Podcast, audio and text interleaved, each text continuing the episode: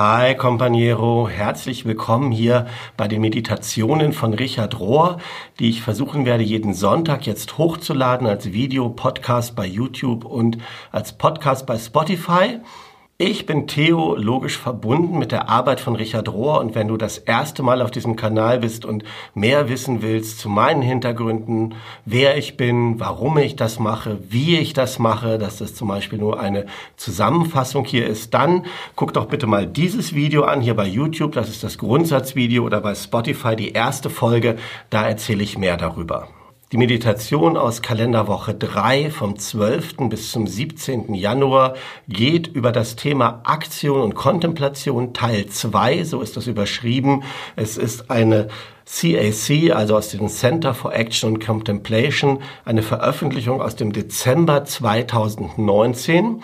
Das heißt, es ist relativ neu und es ist so, als ob Richard auf eine Art nochmal neu zusammenwebt, was so die Kerngedanken, die es ist essentiellen Gedanken sind. Und es fängt damit an, dass Richard am Anfang der Woche sagt, wenn wir wirklich prophetische Menschen sein wollen, dann ist es nötig, dass wir zwei verschiedene Sachen integrieren. Und zwar jenseits von diesem Kategorisieren in liberal, progressiv oder konservativ rechts oder links, müssen wir Wege lernen und dann auch lehren, um zwei Sachen zu integrieren, nämlich einerseits ein notwendiges Engagement, Aktion, aktiv zu werden und wirkliche Kontemplation in Geist und Herz.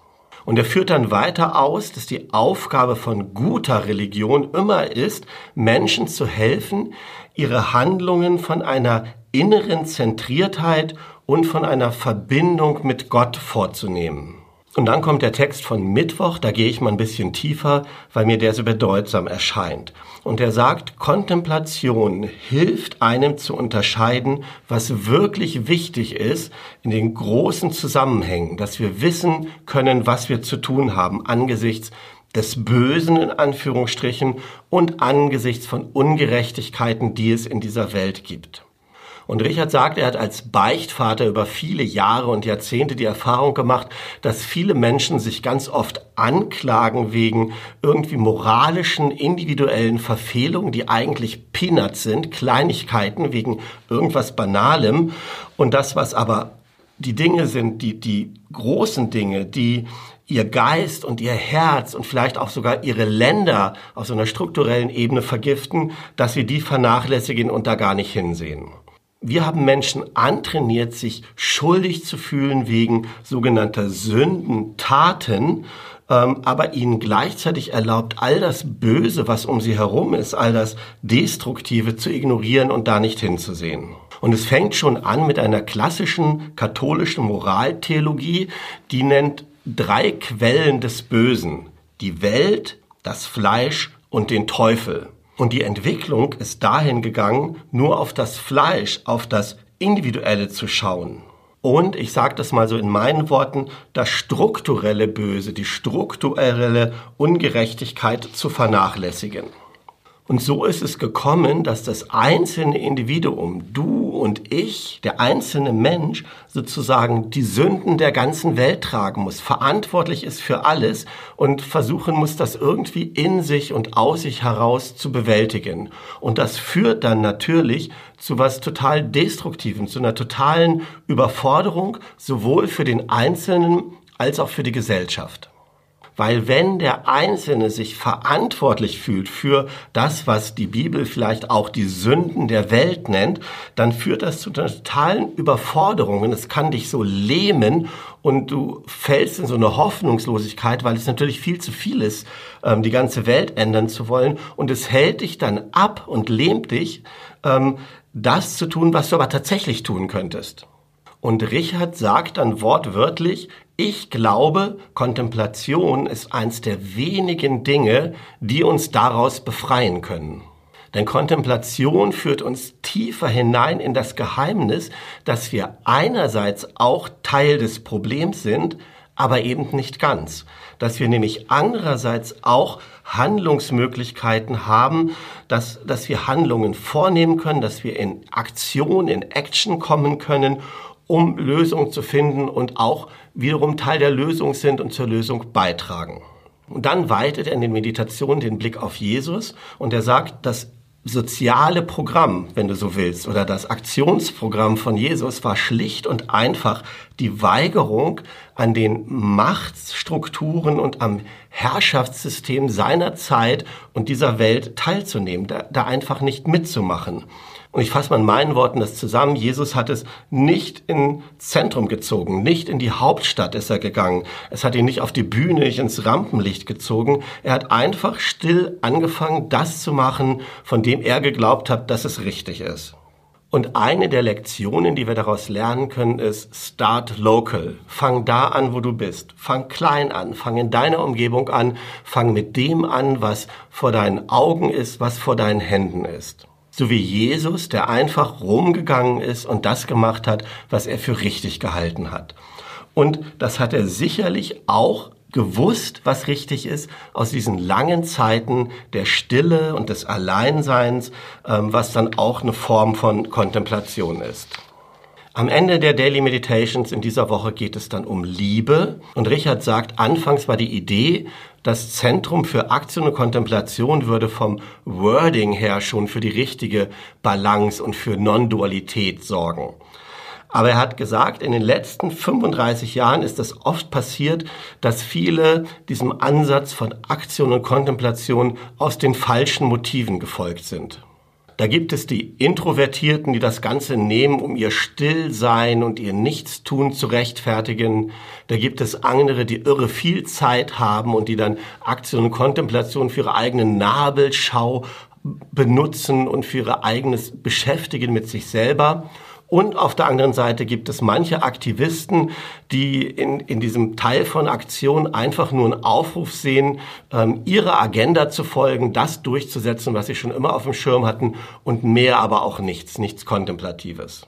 Und das alles führt nicht in die Balance, aber Kontemplation, so wie wir es meinen im Center for Action Contemplation, bedeutet einerseits die Willigkeit loszulassen, nämlich das flüchtige Selbst, die Tyrannei der Emotionen, die, diese Sucht nach Selbstbestätigung und diese Konsumangebote aus der Welt, das alles loszulassen, nicht anzuhaften. Und gleichzeitig bedeutet es ein Commitment zu Action, ein sich einmischen und engagieren für die Belange dieser Welt, für mehr Gerechtigkeit und für mehr Frieden. Und ich führe das nochmal weiter. Richard spricht von Social Order, von sozialer Ordnung und Gerechtigkeit. Und ich weiß, dass er implizit meint auch, ähm, die mehr als menschliche Gemeinschaft, die Naturverbindung, sich auch dafür einzusetzen, dass es auch ökologisch fair zugeht. Und er sagt dann, heutige Probleme werden wir nicht allein lösen durch Reflexion, durch Diskussion und auch nicht nur durch Beten. Nur durch Beten werden wir keine Probleme lösen. Und auf der anderen Seite auch nicht nur durch Proteste, durch Boykotte und äh, vielleicht einfach nur das Richtige wählen und hoffen, dass es dann schon besser wird. Es ist eher so, wie es in Römer 8, Vers 28 steht, Gott wirkt in all dem zusammen mit denen, die lieben.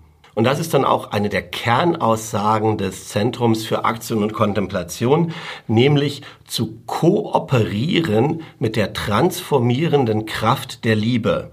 Und das ist dann auch der einzige Weg aus den Problemen oder durch die Probleme durch ist eine Art universeller Vergebung, nämlich der Realität, der Wirklichkeit zu vergeben, dass sie so ist, wie sie ist. Und Richard sagt am Schluss, wir alle brauchen das. Wir alle brauchen diese Art von Befreiung, was vielleicht ein besseres Wort ist als Erlösung, weil das so moralisch behaftet ist, also eine Befreiung.